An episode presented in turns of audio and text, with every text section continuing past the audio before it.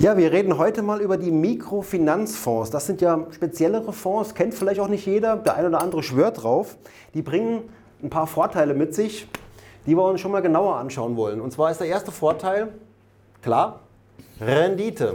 Also die Rendite ist zwar nicht üppig, aber ich sag mal auskömmlich, 1,5, 2 Prozent. Das alleine sagt aber noch nichts aus. Der zweite Punkt, den wir uns anschauen müssen, ist die Schwankung. Und auch die ist bei Mikrofinanzfonds erstaunlich niedrig. Fast schon auffällig niedrig. Ja, und der dritte Punkt, und das ist das, sagen wir mal, für viele auch entscheidende, man hat das Gefühl, oder es ist tatsächlich so, wir schauen es uns noch an, dass man etwas Gutes tut. Also dass man mit diesen Mikrofinanzfonds zwei Fliegen mit einer Klappe schlägt. Eine gute Anlage und etwas Gutes. Tolle Sache. Und deswegen auch Heute der Film, wir schauen genauer hin, ist es tatsächlich so. Viel Spaß. Ja, und zum Thema Mikrofinanzfonds hat die Bank im Bistum Essen beispielsweise eine Expertise. Die haben da schon einige Mikrofinanzfonds äh, aufgelegt und ja, von der Historie her hat die Bank auch ein großes Interesse, dass das Geld auch entsprechend verwendet wird. Grund genug für mich, mich mal an die Bank zu wenden, um mal nachzufragen, ob es da jemand gibt, der mir mal Rede und Antwort steht. Kurz darauf kam die Antwort von Herrn Sommer persönlich. Er ist der Direktor fürs Auslandsgeschäft und der Experte für die Mikrofinanzfonds. Und mit dem habe ich jetzt mal gesprochen. Viel Spaß dabei. Ja, heute habe ich einen Experten für Mikrofinanzfonds bei mir. Es handelt sich um den Herrn Sommer. Er ist Direktor fürs Auslandsgeschäft bei der Bank äh, im Bistum Essen. Ja, und er ist ausgewiesener Experte in dem Bereich. Herzlich willkommen, Herr Sommer. Guten Tag, Herr Beutler. Ja, äh, was genau machen Sie da in der Bank konkret für das Geschäft? Ähm, also das Auslandsgeschäft besteht bei uns äh, aus dem Aktiv- und Passivgeschäft ähm, ganz normal. Äh, Aktivgeschäft, also die Kreditvergabe, Passivgeschäft, das Einlagengeschäft unserer Kunden aus dem Ausland. Wir haben Verbindungen in 80, 90 Länder dieser Welt, wo wir Kundenbeziehungen haben.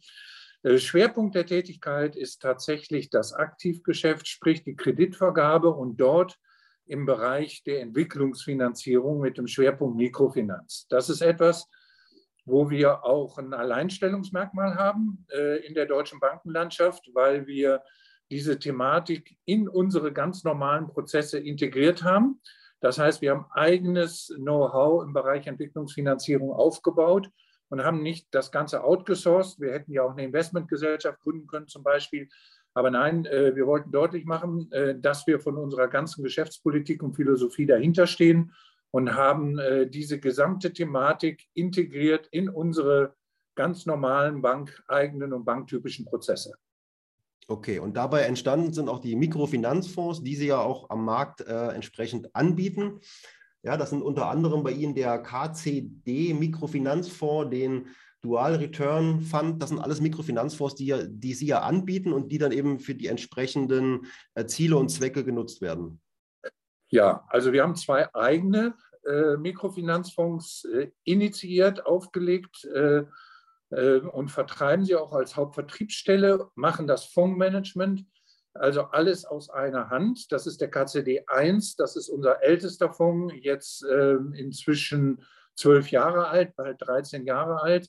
Das ist ein Spezialfonds für professionelle Anleger. Aber wir haben jetzt seit sechs Jahren auch einen Retail-Fonds, also einen, Publikumsfonds, äh, der in Deutschland zum Vertrieb zugelassen ist. Ähm, auch den managen wir selber. Das ist der BIP Sustainable Finance Mikrofinanzfonds KCD 3. Mhm. Ähm, das sind die beiden, die wir selber machen ähm, und äh, wo wir, wofür wir unser Know-how auch aufgebaut haben. Ja, wir haben im Vertrieb darüber hinaus den Dual Return. Das ist ein Fonds aus Österreich, wo ich selber im Verwaltungsrat auch bin, den ich auch recht gut kenne, der auch gut aufgestellt ist. Ähm, aber die beiden anderen Fonds, das ist das, was wir selber äh, aus dem eigenen Haus heraus machen. Okay. Gut, jetzt geht es ja auch in unserem Gespräch erstmal ja auch generell um das Thema Mikrofinanzfonds. Es gibt da ja so eine Handvoll verschiedener Fonds. Was mir da auf den ersten Blick immer auffällt, ist total wenig Schwankung, was ja schön ist. Die Leute suchen ja möglichst Produkte, Anlagemöglichkeiten, die wenig schwanken. Die werfen noch einen erträglichen Ertrag ab. Ja, also ich sage mal, für die Schwankung ist das wirklich ein sehr guter Ertrag noch. Und ja, die, das wahrgenommene Risiko scheint sehr gering zu sein. Wenn ich aber dann sehe, was es für Zwecke gibt, also ich habe jetzt hier ein Beispiel, ja, die Hühnerfarm in Kambodscha zu finanzieren, dann klingt das für mich schon nimmer so risikolos. Deswegen, wo sehen Sie das Risiko? Wo ist das Risiko für die Anleger? Kann es passieren, dass die Anleger vielleicht dieses Risiko gar nicht erkennen und dann auch unterschätzen in diesen Produkten? Also ganz klar muss man sagen, es handelt sich um Investmentfonds. Investmentfonds haben immer ein Risiko. Und äh, wir sind in der Tat, wenn ich jemandem Angst machen will, dann sage ich ihm, äh, wir machen Risikogeschäfte in Hochrisikoländern. Äh, das ist zum Teil natürlich äh, auch so. Aber Sie haben natürlich völlig zu Recht darauf hingewiesen, dass diese Fonds ja sehr wenig volatil, sehr schwankungsarm sind. Und das ist einer der Punkte, der halt sehr typisch für Mikrofinanz ist, ähm, der darin besteht, wenn man eine ausreichende Diversifikation hat, dann profitiert man auch von ganz speziellen Korrelationen oder nicht vorhandensein von Korrelationen. Das heißt mit anderen Worten, dass ähm, wenn Sie in einem Land mit Mikrofinanzkunden Schwierigkeiten haben oder ein ganzes Land, ein ganzer Markt kippt um, dann heißt das nicht automatisch, dass auch die Nachbarländer davon betroffen sind. Ansonsten in der Finanzwirtschaft ist es ja so, wenn in New York gehustet wird, kriegen die in Tokio einen Schnupfen. Äh, das ist etwas, was es im Mikrofinanzbereich so nicht gibt, was wir einige Male auch schon durchexerziert haben.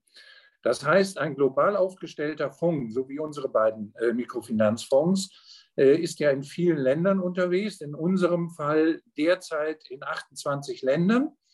Ähm, und das heißt, wenn es an einer Stelle Schwierigkeiten gibt, die es in der Tat gibt, denn natürlich gibt es Risiken, da komme ich auch noch drauf, ähm, dann heißt das noch nicht, dass in den anderen Ländern äh, die gleiche Situation da ist. Klammer auf, etwas anderes, aber gleichzeitig erstaunlich mit stabilem Ergebnis ist die Corona-Pandemie, ähm, wo wir im Grunde ein Worst Case, das Worst Case haben, nämlich ein gleichzeitige Probleme in sämtlichen Zielländern. Und gleichwohl sind die Fonds relativ stabil geblieben und haben auch im vergangenen Jahr einen positiven Return erwirtschaftet. Woran liegt das? Das liegt vor allen Dingen, naja, ich sage dann manchmal an der Atomisierung des Kapitals. Das heißt, wenn der Anleger eine bestimmte Summe in den Fonds reingibt, dann geht dieses Geld in sehr viele unterschiedliche Länder zu sehr vielen unterschiedlichen Mikrofinanzinstituten und die wiederum vergeben die kleinen und Kleinstkredite an die Endkunden. Und äh, das bedeutet, dass ja äh, da nie alles gleichzeitig ausfällt und schief läuft, man eine relativ stabile Entwicklung hat. Das ist der, die eine Seite. Die andere Seite ist, dass Mikrofinanz davon lebt, ähm, das äh, lebt von der Nähe zu den Kunden. Das äh, betrifft uns zum einen, was äh, die Verbindung zu den Mikrofinanzinstituten betrifft. Das betrifft aber vor allen Dingen auch die Mikrofinanzinstitute zu ihren Endkunden. Das heißt, typischerweise, nicht in allen Fällen, Mikrofinanz ist auch sehr unterschiedlich, je nach Region äh, und je nach Land, aber typischerweise kennt der Kreditsachbearbeiter vor Ort seine Kunden und auch persönlich. Der besucht sie zu Hause, denn das sind ja Menschen, die keinen Zugang normalerweise zu den normalen Basisfinanzdienstleistungen haben. Er besucht sie zu Hause, geht mit ihnen ein Geschäftsmodell durch. Das kann auf einem einfachen Blatt Papier sein. Das sind ganz einfache Dinge. Also Beispiel, ähm, die Frau, die in Mexiko Tortillas verkaufen will äh, und braucht 50 äh, Dollar, um sich einen Kohleofen und ein bisschen Maismehl zu kaufen. Und damit fängt sie an. Äh, das ist Mikrofinanz. Damit wird man nicht reich, aber damit kann man die ersten Schritte aus der größten Armut machen. Die Nähe zu dem Mikrofinanzinstitut ist ein ganz entscheidender Punkt. Äh, das heißt, wenn dann der Kredit vergeben wird, äh, dann sind auch die Zins- und Tilgungsraten in sehr kurzen Abständen, in sehr geringen Summen äh, werden die getilgt und zurückgegeben. Und das ist einer der Punkte, diese weil das Nähe. Weil das Pflicht ist für das Modell, das ist praktisch Bestandteil, ist das Bestandteil eines Mikrokredites, dass er schnell getilgt werden muss? Also die durchschnittliche Laufzeit eines Mikrokredits weltweit beträgt ein Jahr ungefähr. Ein Jahr. Ein Jahr. Also es gibt Mikrokredite, die laufen über sechs Monate. Es gibt Mikrokredite auch, die laufen über drei Jahre. Wissen Sie, das hängt natürlich auch von der Branche ab. Ähm, wenn äh, jemand damit Material kauft, was er am Wochenende auf dem örtlichen Markt verkaufen kann, also eine Hühnerfarm zum Beispiel, wo Eier und, und Hühner äh, direkt verkauft werden können und womit gehandelt werden kann, das ist etwas völlig anderes, als wenn Sie Saatgut finanzieren, wo Sie natürlich den Ertrag erst nach der Erntezeit haben und nicht nach ein, zwei Wochen bereits die ersten Raten zurückzahlen können. Also es ist sehr, sehr unterschiedlich, mhm. aber die durchschnittliche Laufzeit beträgt etwa ein Jahr weltweit okay. und die durchschnittliche Kredithöhe. Wollte ich gerade fragen. die durchschnittliche Kredithöhe kann man zurzeit bei ungefähr 1000 äh, Dollar, 1200 Dollar ansetzen. Auch das ist sehr, sehr unterschiedlich. Es gibt äh, Mikrofinanzinstitutionen, wo die durchschnittliche Kredithöhe bei unter 500 Dollar liegt. Hm. Aber es gibt auch Mikrofinanzinstitutionen, da kann man mit 500 Dollar in der Region, in dem Land nichts äh, anfangen. Äh, da ist dann ein Mikrokredit möglicherweise 5000 ja. äh, Dollar, damit Gut, man Klar, ist immer wieder von der Kaufkraft in dem jeweiligen Land dann auch abhängig, ne, was, das, was das Geld dort eben bewirkt. In Osteuropa, ähm, Kaukasus ist das was anderes als in Zentralafrika. So ist es, genau. Aber was ja auch klar wird, dass es halt sehr kleinteiliges Geschäft dann ist. Man, der Name sagt es ja auch schon, ne? ganz viele kleine Geschäfte. Ja. Ähm, Gibt es denn auch noch ähm, möglicherweise einen Durchschnittswert für die Zinsen, die da verlangt werden? Also bei dem Endkunden dann? Ja, äh, da kommt man mit einem Durchschnittswert nicht wirklich äh, sehr weit, weil die Spanne extrem hoch ist und auch wieder von Land zu Land auch von Produkt zu Produkt, von Kunde zu Kunde unterschiedlich ist. Aber natürlich liegen die Zinsen weit über dem, was wir hier in Deutschland als, äh, als Zinssatz ähm, äh, in der Regel zahlen. Ähm, wenn Sie einen Durchschnitt nehmen wollen, dann liegt der irgendwo bei 25 bis 30 Prozent. Es gibt aber Fälle, wo das weit drüber liegt. Es gibt Fälle, wo es deutlich drunter liegt. Da würde man ja bei uns schon von Wucher sprechen, ne? Bitte? Da würden wir ja bei uns schon von Wucher sprechen. Definitiv, aber es sind auch komplett andere Rahmenbedingungen. Also die Zinssätze im Mikrofinanzbereich, die sind natürlich äh, vor allen Dingen auch dadurch so hoch, weil der Aufwand sehr hoch ist. Ähm, also Sie können davon ausgehen, dass 50 Prozent der, äh, der Kosten, der Zinskosten äh, alleine für die Verwaltung des Kredits bei draufgehen. Stellen Sie sich ja mal vor, ich nenne Ihnen mal nur mal ein Beispiel. Ein Kreditsachbar, Kreditsachbearbeiter in äh, Nicaragua, in Managua, fährt mit seinem Motocross-Motorrad zwei Stunden über Land in irgendein Dorf, unterhält sich dort mit Kunden oder potenziellen Kunden, spricht mit denen, setzt sich mit denen hin, fragt in der Nachbarschaft, wie zuverlässig die sind, ob man denen auch einen Kredit geben kann, fährt wieder die zwei Stunden zurück, legt eine Kreditakte an, geht in den Kreditausschuss und wird am nächsten Tag wird der Kredit oder am übernächsten Tag wird der Kredit ausgezahlt und alle 14 Tage fährt er wieder in das Dorf, um Zins und Tilgung einzuholen. Und das für Kredite von wenigen hundert Dollar. Äh, die gleiche Arbeit äh, wäre äh, nur notwendig und aufwendig für einen Kredit von 10.000 oder 50.000 Dollar. Mhm. Also daraus ergibt sich natürlich schon, dass ein solcher Kredit sehr deutlich höhere Zinsen haben muss. Ja, das, das ist nachvollziehbar in jedem Fall. Aber wissen Sie, wo ich so immer so ein kleines Problem immer habe, ist, wenn man vielleicht hier Interessenskonflikte erkennen könnte, beziehungsweise ist es ja auch so, beim, bei ähm, Mikrofinanzfonds will ich ja als Anleger auch was Gutes tun. Das ist ja auch noch so ein bisschen die, das, das Sahnehäubchen bei dem Ganzen. Ich habe hab sogar noch das Gefühl, ich mache was Gutes. Aber ist nicht auch die Gefahr da, dass der Endkreditnehmer da ein wenig auch stark unter Druck gerät oder vielleicht fast sogar schon äh, ausgenommen wird von diesen hohen Zinssätzen? Wer kontrolliert, dass das nicht passiert? Wird das kontrolliert? Kann man das überhaupt kontrollieren? Ja, klar, äh, natürlich. Also ähm, ich will überhaupt nicht irgendwas schönreden. Es gibt auch schwarze Schafe in den Märkten. Aber dafür sind wir ja da, die zu erkennen. Und dann würde zum Beispiel auch eine Geschäftsbeziehung beendet werden, wenn ein Mikrofinanzinstitut äh, insgesamt ähm, äh, unfaire Zinssätze nehmen würde. Das kann man in der Tat sehr gut überprüfen.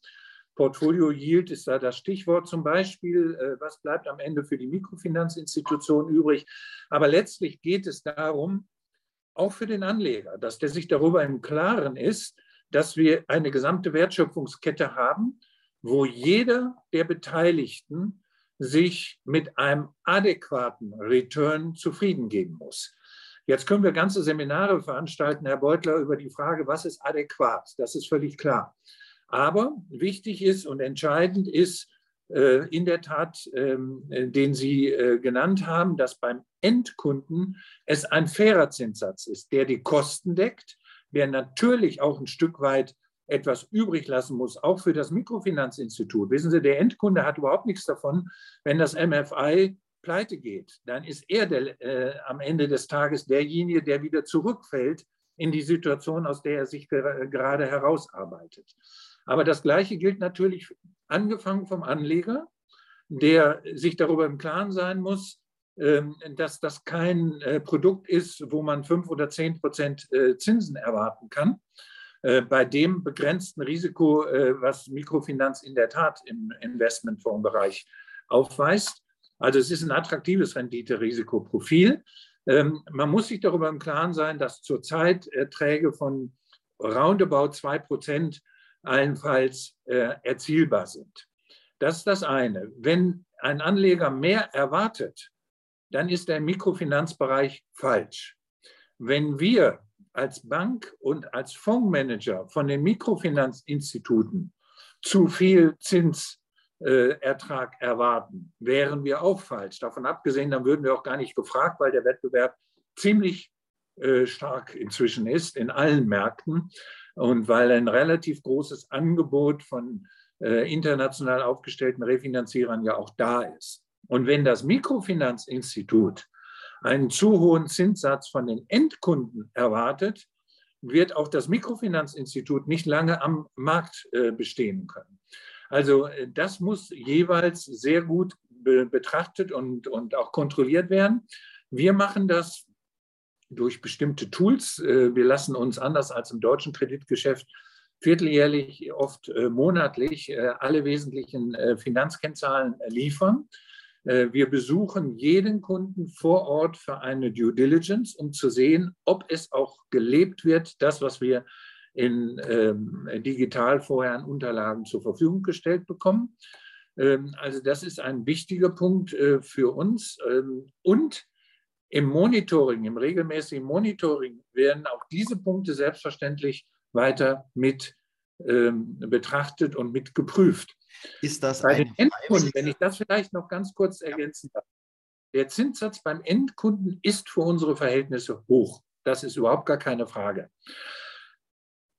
Äh, Betriebswirte würden aber jetzt sagen, das ist insofern kein Problem und es ist auch in der Regel tatsächlich kein Problem, weil die Eigenkapitalrendite, wenn man so will, äh, die ist extrem hoch weil das die Hebelwirkung, das, was der Kunde mit dem Kredit tatsächlich erzielen und erreichen kann, beträgt oft 6, 7, 800 Prozent. Und dann sind diese Prozentsätze für den auch kein Problem. Ja. Äh, das ist die Regel. Äh, es gibt natürlich andere Fälle, andere Situationen und darum sind wir ja da, um das auch zu kontrollieren, ähm, ob das auch realisiert wird und, und realisierbar ist. Das machen wir, das machen wir regelmäßig und wir haben auch schon eine Kundenbeziehung beendet oder gehen in bestimmte Märkte möglicherweise nicht rein, weil wir den Eindruck haben, dass dort die Zinsgestaltung nach unserem Verständnis nicht fair und ausreichend fair ist. Mhm. Also es ist schon eine Frage der Kontrolle, also die man sich auch selbst auferlegt. Das ist jetzt ja nichts irgendwie, wo jetzt reguliert wäre, der Bereich. Ne? Also das ist eigentlich, dass, dass das in ihrem Zwecke passiert, das ist ihr, ihr eigener Wunsch und deswegen kontrollieren sie da auch entsprechend an den entsprechenden Stellen, wo sie kontrollieren können. Also es gibt auch, äh, es gibt inzwischen sehr viele Mikrofinanzinstitutionen, die der äh, jeweils nationalen Regulierung unterstehen, der Bankenaufsicht unterstehen, auch als sogenannte äh, Non-Banking Financial Institutions, also auch wenn sie die, nicht die Vollbanklizenz haben, der Regulierung vor Ort unterstehen. Es gibt auch viele Länder, wo es Zinscaps gibt, die von der Regulierung, von der Zentralbank zum Beispiel auferlegt werden. Also auch von dort her gibt es durchaus ähm, ähm, ja, einen entsprechenden Druck und eine entsprechende ähm, Kontrolle. Aber in erster Linie ist das natürlich auch eine Kontrolle, die wir ausüben, weil wir ja auch äh, in der Tat ähm, aus Überzeugung unseren Anlegern sagen wollen, ja, das Geld, äh, was ihr anlegt, erfüllt seinen Zweck. Und, ähm, und, und ist nicht unfair oder beutet nicht am Ende des Tages die Endkunden aus. Hm. Genau, aber genau da wollte ich halt mal genauer hinschauen, auf die Details halt dann vor Ort, weil ich meine, es ist ja immer ähm, schlimm, wenn man irgendwie jetzt denkt, das Geld macht vielleicht was Gutes und am Ende bewirkt man da doch irgendwie was, was Negatives. Also es obliegt ein wenig dem, dem Mikrofinanzinstitut vor Ort. Das, äh, da muss eine vertrauensvolle Beziehung zu euch wiederum bestehen. Ihr kontrolliert das Mikrofinanzinstitut vor Ort und das soll eben dann auch gucken, dass das Geld vor Ort richtig und fair und auch ähm, gezielt ähm, verwendet wird. Ja. Aber der äh, Anleger selber kann jetzt nicht genau sehen, in welche Projekte floss das. Das Projekt war erfolgreich, das vielleicht nicht. Das also, auch welche geben, die scheitern mit ihrer Idee. Also der Anleger, ja natürlich. Äh, ich meine, wir befinden uns äh, im Bereich der Privatwirtschaft. Das darf man nie vergessen. Äh, das ist, das ist übrigens auch das Spannende an der Geschichte. Wenn es richtig gemacht wird und professionell gemacht wird, ähm, dann ist das ein sehr gutes Beispiel für die Vereinbarkeit von Ethik und Rendite. Aber es muss natürlich entsprechend professionell gemacht werden. Das ist, äh, ist völlig klar. Also wir achten zum Beispiel ähm, sehr darauf, was äh, unser Kunde, also das Mikrofinanzinstitut vor Ort, der Finanzintermediär vor Ort, äh, der die Verbindung und den Kontakt zu den Endkunden hat, ähm, dass der Verbraucherschutzregeln einhält zum Beispiel. Das wird von uns sehr genau geprüft. Weiterhin prüfen wir natürlich alle äh, Policies, die der Kunde hat, auch im Kreditbereich, im Kreditmanagement bei ihm, im Risikomanagement, in den Produkten. Das wird alles sehr, sehr genau von uns überschaut. Wir können natürlich nicht jeden Endkunden äh, ansprechen, das ist ja völlig klar. Das sind ja in der Regel, sagen wir mal, zwischen 10.000 und 100.000, mhm. die, die das Mikrofinanzinstitut als Endkunden hat. Was wir allerdings auch machen, ist eine Stichprobenkontrolle. Also wenn wir vor Ort im Bereich der Due Diligence unterwegs sind, gucken wir uns nicht nur die Abteilungsleiter, die Geschäftsführung, die Aufsicht vor Ort an, sondern gehen auch in eine von uns ausgewählte Filiale äh, und ziehen uns willkürlich dann auch mal eine Kreditakte und gucken nach, wie wird da eigentlich konkret vorgegangen. Wir prüfen aber auch zum Beispiel, ähm, ob es Kreditbüros in dem Land gibt, an denen sich das Mikrofinanzinstitut beteiligt, ähm, um entgegenzuwirken einer potenziellen Gefahr der Überschuldung bei den Endkunden. Und alle solche Sachen. Wir gucken, ob das Institut äh, selber äh, valide Überprüfungen hat und macht, äh, ob der Kunde woanders noch äh, Kredite aufgenommen hat. Kann Dass Kredite ja. nicht durch Aufnahme von anderen Krediten getilgt werden. Und alle diese Dinge, das wird von uns natürlich äh, geprüft und, und auch begleitet während der gesamten Geschäftsbeziehung. Kann denn der Anleger das irgendwo nachlesen, diese internen Regelungen, die Sie da treffen? Also äh, der Anleger bekommt erstens von uns natürlich äh, monatlich das Monatsreporting, ja. Ähm, er bekommt darüber mit, mit einigen Indikatoren. Äh, er bekommt darüber hinaus, kann er natürlich immer den WP-Bericht, den Wirtschaftsprüfungsbericht äh, des Fonds auch sehen, wo ein ausführlicher Tätigkeitsbericht mit drin ist, wo ähm, äh, auch in unserem Fall alle Einzelkredite mit aufgeführt sind, auch mit den Konditionen. Also das wird schon sehr transparent Kann man das im Vorfeld schon lesen oder erst, wenn man, wenn man Anleger ist?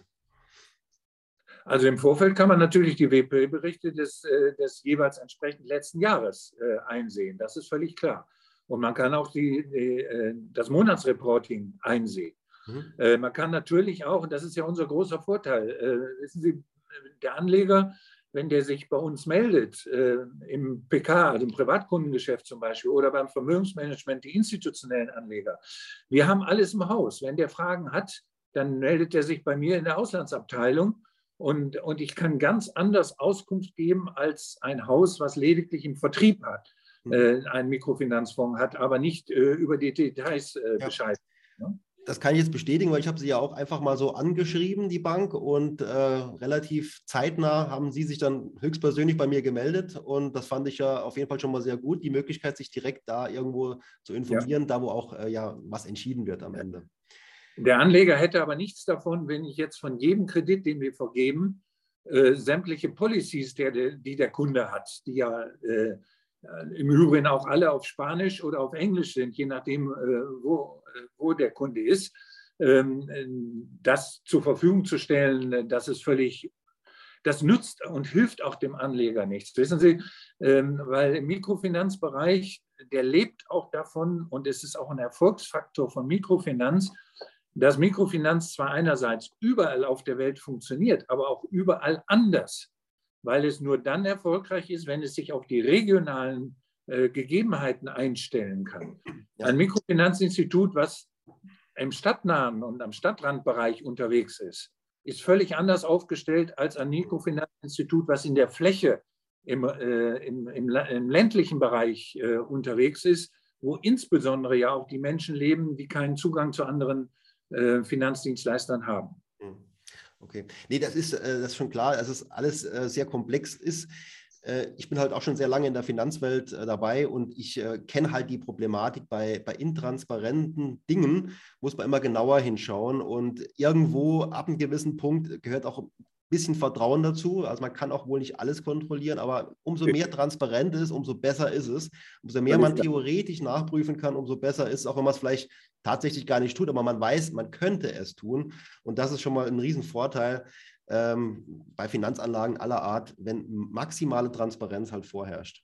Also Sie wissen äh, vielleicht auch selber privat, äh, wenn Sie einen Kredit aufnehmen hier in Deutschland und Zins und Tilgung äh, läuft äh, automatisch, dann sehen Sie Ihren Kreditsachbearbeiter eigentlich nie wieder, äh, bis der Kredit endgültig getilgt ist. Und das ist bei uns definitiv anders. Wir haben eine permanente Kommunikation mit unseren Kunden und bekommen monatlich oder äh, vierteljährlich mindestens eben äh, hunderte von Indikatoren und Finanzkennzahlen, die auch gesichert sind über bestimmte Tools, sodass wir da auch wirklich auf dem Laufenden sind. Das hat auch geholfen, jetzt in der Pandemie, dass die Fonds vergleichsweise stabil selbst durch diese, ich sage mal, durch dieses Worst-Case-Szenario gekommen sind.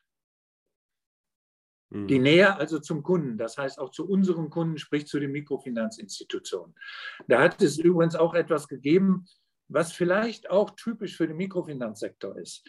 Äh, natürlich hat es im letzten Jahr in äh, einer ganzen Reihe von Ländern bei den Mikrofinanzinstituten plötzliche Liquiditätsprobleme gegeben. Ähm, und da ist, sind wir als Investoren halt nicht hingegangen und haben unsere Kredite einfach fällig gestellt, um unser Geld wiederzubekommen, sondern haben uns mit allen Refinanzierern jeweils zusammengesetzt. Wir stehen ja untereinander im Wettbewerb. Das sind ja oft 10, 15, 20 Refinanzierer bei einem einzigen Mikrofinanzinstitut.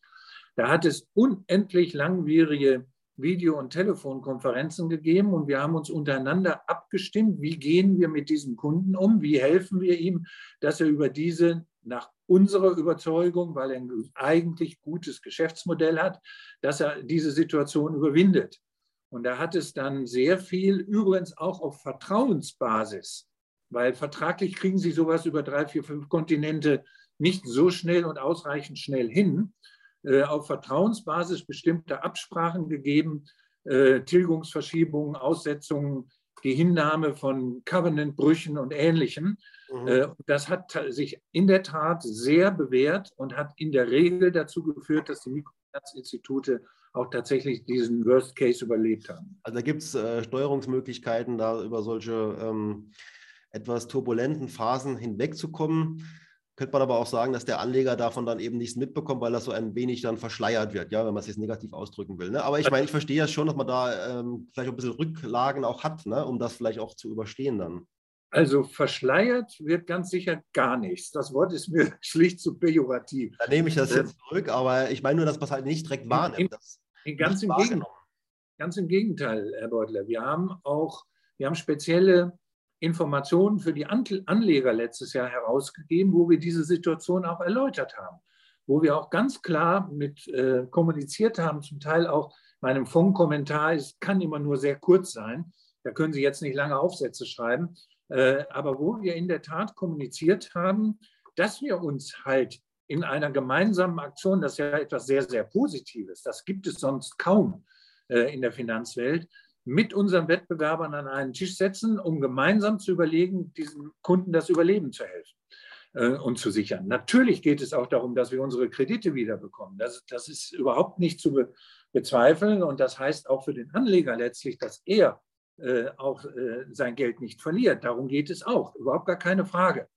Aber es ist halt eine Vorgehensweise, die eben im Interesse auch der Finanzintermediäre und der Endkunden sind. Denn wenn die Endkunden ihren Kreditgeber verlieren, äh, die haben keine Reserven. Die haben auch keine staatliche Hilfsleistungen, so wie das bei uns ist. Die fallen zurück in die absolute Armut und haben dann außer dem grauen Markt und das, was wir ja gerade nicht wollen, ähm, keine Möglichkeit, sich ansonsten da wieder herauszukämpfen. Und das haben wir natürlich im Blick. Äh, und das ist das, was wir wollen mit, ähm, mit, diesem, ähm, ja, mit diesem Produkt, mit diesem Geschäftsmodell, wo wir sagen, das ist jetzt natürlich äh, kein Altruismus. Wir befinden uns nicht im Spendenbereich, sondern ganz klar, es ist ein Geschäftsmodell. Und da soll jeder davon profitieren. Aber eben gerade nicht im Wege einer Profitmaximierung beim Anleger, wo sich dann keiner darum kümmert, wer bezahlt diesen Profit. Ja. Darum geht es. Ja klar, die Profitmaximierung liegt nicht auf Seiten des Anlegers, dass man ähm, als, als als kritischer Anleger dann zumindest hinterfragt ist, okay, wir haben hier irgendwo 25 Prozent ähm, Zins beim Kreditnehmer, ich kriege am Ende 2 Prozent raus.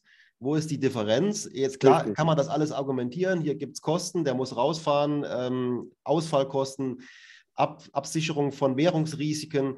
Die Angst, die man vielleicht unterschwellig hat, ist, ja, aber vielleicht macht sich doch irgendjemand vielleicht über die Maßen etwas die Taschen voll. Dann sage ich Ihnen mal etwas flapsig etwas. Wenn ich zu einem Mikrofinanzinstitut käme und der Geschäftsführer wird einen Jaguar fahren oder ein anderes Auto dieser Klasse, da würden bei mir sofort sämtliche roten Lampen angehen.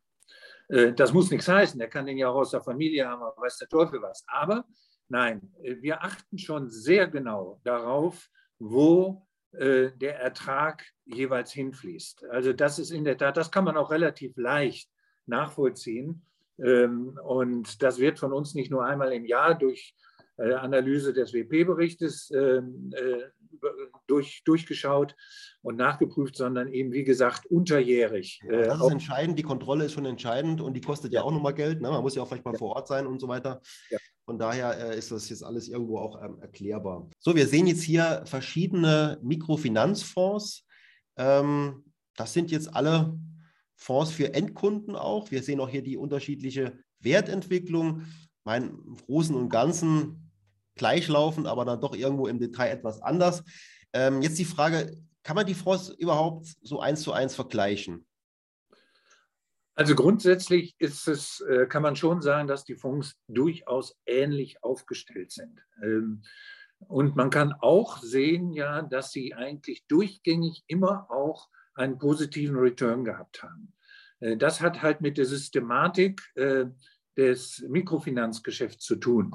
Gleichwohl ähm, sind die Fonds gerade auch in der derzeitigen Pandemie, in der derzeitigen Krise nicht uneingeschränkt untereinander vereinbar, weil es im Mikrofinanzbereich, im Bereich der Investmentfonds keine einheitlichen wirklich parallelen Bewertungssysteme gibt. Da hat jede KVG durchaus äh, äh, ihre eigene Systematik und da gibt es noch keinen einheitlichen Standard. Das ist etwas, wo wir informell zwischen uns Wettbewerbern äh, uns eigentlich schon einig sind, dass nach der Pandemie da einmal ein Anlauf unternommen werden soll, ähm, ob wir diese Bewertungssysteme, die wir jeweils haben, die jeder, jedes für sich in Ordnung ist, aber durchaus Unterschiede aufweisen, ähm, dass wir die äh, angleichen. Das wird eine Aufgabe sein für eine Zeit nach der Pandemie, wenn sich die Situation wieder ein Stück weit beruhigt hat. Aber wie, wie wirkt sich diese Bewertung jetzt aus? Ist das der Anteilspreis, wie der berechnet wird? Ja, richtig. Das heißt, ich kann da, ich kann da eine Berechnung vornehmen, wo der Anteilspreis möglichst hoch ist und eine Berechnung, wo der Anteilspreis dann eher weniger hoch ist. Also die Frage ist halt, wie man bestimmte Risiken bewertet, die Länderrisiken zum Beispiel oder auch die Kundenrisiken, welche Indikatoren da zugrunde gelegt werden und wann das Risiko eingepreist wird, also es zu Bewertungsanpassungen kommt, was ja dann Auswirkungen auf den äh, Anteilsscheinpreis hat. also auf die NAV-Entwicklung äh, auch der, der, jeweiligen Fonds. Also es könnte sein, ohne jetzt irgendwie da konkret jemanden da entsprechend was vorzuwerfen, aber es könnte schon sein, dass der ein oder andere Mitbewerber da entsprechend die Anteilspreisberechnung so vornimmt, dass er da möglichst weit vorne ist. Also das würde ich keinem unterstellen, dass das mit Absicht ist. Das kann aber eine automatische Folge eines, Be eines Bewertungssystems sein, was ja nicht erst aufgestellt wurde in Zeiten der Pandemie.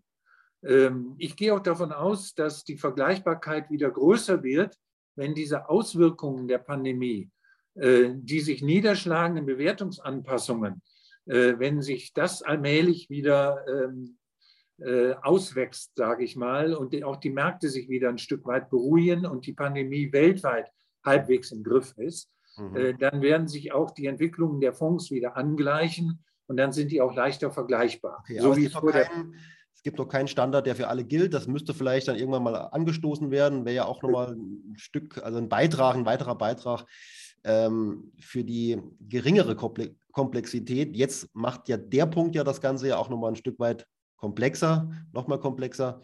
Äh, Richtig. Deswegen, ähm, okay, wäre da noch eine Baustelle. Ja, in der Tat, das ist so. Und wenn Sie fragen, äh, was werden Lessons learned sein äh, nach der Pandemie, ist das ganz bestimmt ein Punkt, wo man äh, nach meiner Auffassung äh, nochmal dran gehen sollte. Und ich weiß aus dem Markt, dass auch andere das so sehen. Gut, ähm, wie sieht denn jetzt so der typische Anleger aus? Sag mal, jetzt ist ein, ähm, jemand hat 100.000 Euro, ist eher konservativ. Wie viel Prozent sollte er jetzt in Mikrofinanzfonds Ihrer Meinung nach anlegen? Also ich bin kein Anlageberater, das muss ich direkt dazu sagen. Klar. Äh, aber äh, typischerweise, und ich gehe jetzt von einem Privatanleger aus, typischerweise äh, wäre eine Geldanlage im Mikrofinanzbereich eine gute Beimischung für ein gemischtes Portfolio. Also ich würde nie, das mache ich auch nicht selber privat, äh, mein gesamtes Geld jetzt nur in dieser Assetklasse äh, Mikrofinanz anlegen. Aber ähm, um Volatilitäten abzubremsen, äh, um eine Bremswirkung zu erzielen in einem gemischten Portfolio, ist das eine ideale Beimischung. Ob das jetzt 10, 15, 20 Prozent sind, das ist sehr individuell und subjektiv. Das ist überhaupt keine Frage. Aber jemand, der Aktien, der Rentenpapiere, der im Immobilienbereich unterwegs ist und ich weiß nicht sonst wo, ähm, also ich sage jetzt mal bei der Volatilität an den Aktienmärkten, hat so mancher schon besser geschlafen, wenn er Mikrofinanz mit in seinem Portfolio hat. Äh, ganz definitiv. Also die Volatilität spricht sehr für die Fonds und das ist ja auch das, was dann äh, zur Risikoeinstufung führt, die ja oftmals eher niedrig ist. Ne? Und dann Richtig. schaut man eben genauer hin, da denkt man sich, wie, wie passt das jetzt zusammen? Ja. Aber das haben sie alles ja wunderbar erklärt. Ja, vielen, vielen Dank, ja, dass Sie sich diesen teils auch etwas kritischeren Fragen gestellt haben. Ich glaube, für die für die äh, Zuschauer, Zuhörer ist das jetzt auch nochmal vielleicht ein Stück weit klarer. Was mache ich damit eigentlich mit so einem Mikrofinanzfonds und was kann ich erwarten, was kann ich nicht erwarten? Und ja, vielen, vielen Dank für Ihre Zeit, Herr Sommer. Sehr gerne, Herr Beuter. Ja, jetzt haben wir einiges erfahren. Ich habe hier mal noch drei konkrete Mikrofinanzfonds hier aufgeführt. Der IIV Mikrofinanzfonds, der Dual Return Fund von, dem, von der Bank im Bistum Essen und den GLS Alternative Investments Mikrofinanzfonds sind alle nicht ganz billig, aber wir haben ja jetzt gehört, äh, dass der Aufwand entsprechend ja auch hoch ist, das Geld richtig zu verteilen. Von der Rendite her äh, sind wir auf jeden Fall begrenzt, aber was das Risiko angeht, muss jeder für sich selbst entscheiden, äh, ob das okay ist, ob das akzeptabel ist, denn das Risiko ist ja gar nicht so klein. Kommen wir nun zum Fazit der Mikrofinanzfonds. Also, es gibt da ein paar Punkte zu berücksichtigen. Vertrauen gehört mal auf jeden Fall dazu, denn ich als Anleger kann ja nur bedingt kontrollieren, was da vor Ort passiert. Das heißt, die Initiatoren des Fonds, die sollten es schon ernst meinen. Die Schwankungen, die wir so sehen in den Charts, drückt das eigentliche Risiko ja nicht wirklich aus. Wir haben ja, wir haben ja gehört und gesehen, was das für äh, teilweise für riskante Geschäfte vor Ort sind. Und deswegen ist die Schwankung, ähm, ja, die drückt einfach nicht das Risiko tatsächlich aus. Die Kurse, wo die einzelnen Fondsgesellschaften ähm, auf ihre Anteile draufschreiben, sind nicht immer vergleichbar. Das haben wir auch gelernt im Interview. Der Handel von diesen Fonds ist auch nur eingeschränkt möglich. Da findet ja kein großer Börsenhandel statt. Man ist also schon darauf angewiesen, dass man die Fonds an die Fondsgesellschaft zurückgeben kann. Da gibt es manchmal auch Fristen, die man einhalten muss. Also von heute auf morgen ans Geld kommt man ähm, ja nur sehr schwer. Die Vertriebskosten sind natürlich hoch. Äh, die kann man versuchen zu vermeiden, indem man eben den Ausgabeaufschlag vermeidet, rabattieren lässt und auch die Bestandsprovision sich nochmal gut schreiben lässt. Ähm, auch da sollte man darauf achten, wenn man da wirklich an, äh, wenn man an, diesem, an diesen äh, Fonds äh, großes Interesse hat. Und naja, wenn man eben sagt, nee, das ist mal vielleicht doch alles etwas zu kompliziert, dann ist vielleicht die Alternative, ich sag mal, vielleicht einen äh, schönen Dividendenfonds zu nehmen und die ausgeschüttete Dividende eins zu eins als Spende ganz einfach dahin zu schicken, wo es gebraucht wird und Thema ist erledigt. Denkt mal drüber nach, beides ist möglich. Viel Erfolg beim Anlegen. Bis zum nächsten Mal. Tschüss.